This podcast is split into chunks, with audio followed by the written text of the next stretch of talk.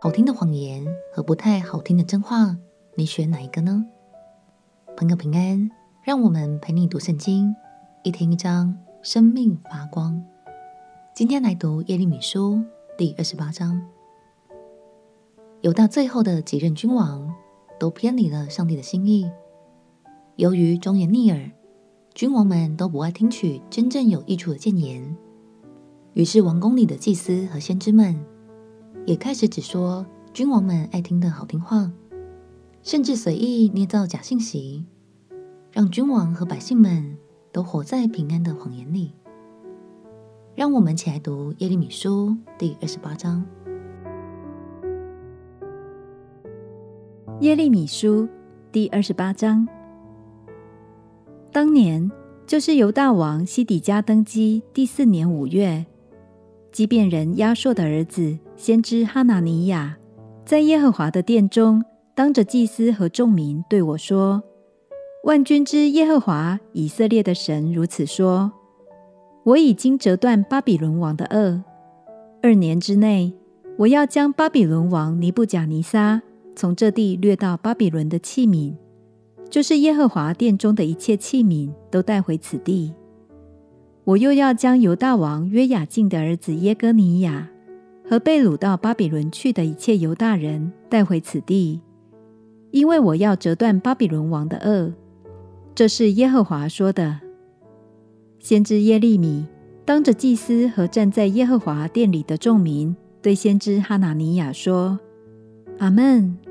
愿耶和华如此行，愿耶和华成就你所预言的话。”将耶和华殿中的器皿和一切被掳去的人从巴比伦带回此地。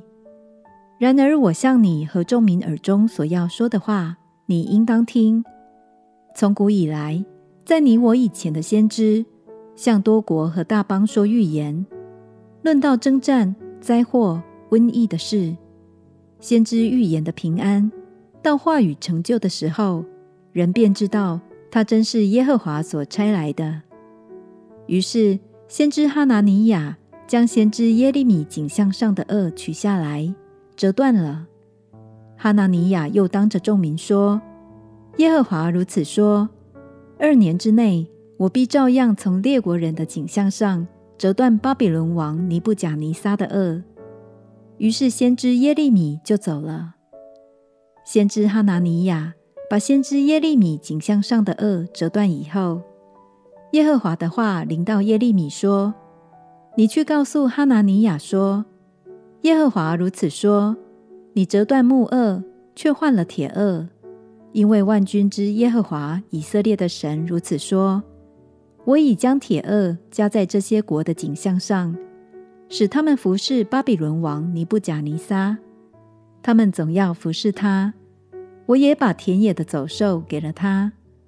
于是先知耶利米。”对先知哈拿尼亚说：“哈拿尼亚啊，你应当听，耶和华并没有差遣你，你竟使这百姓倚靠谎言。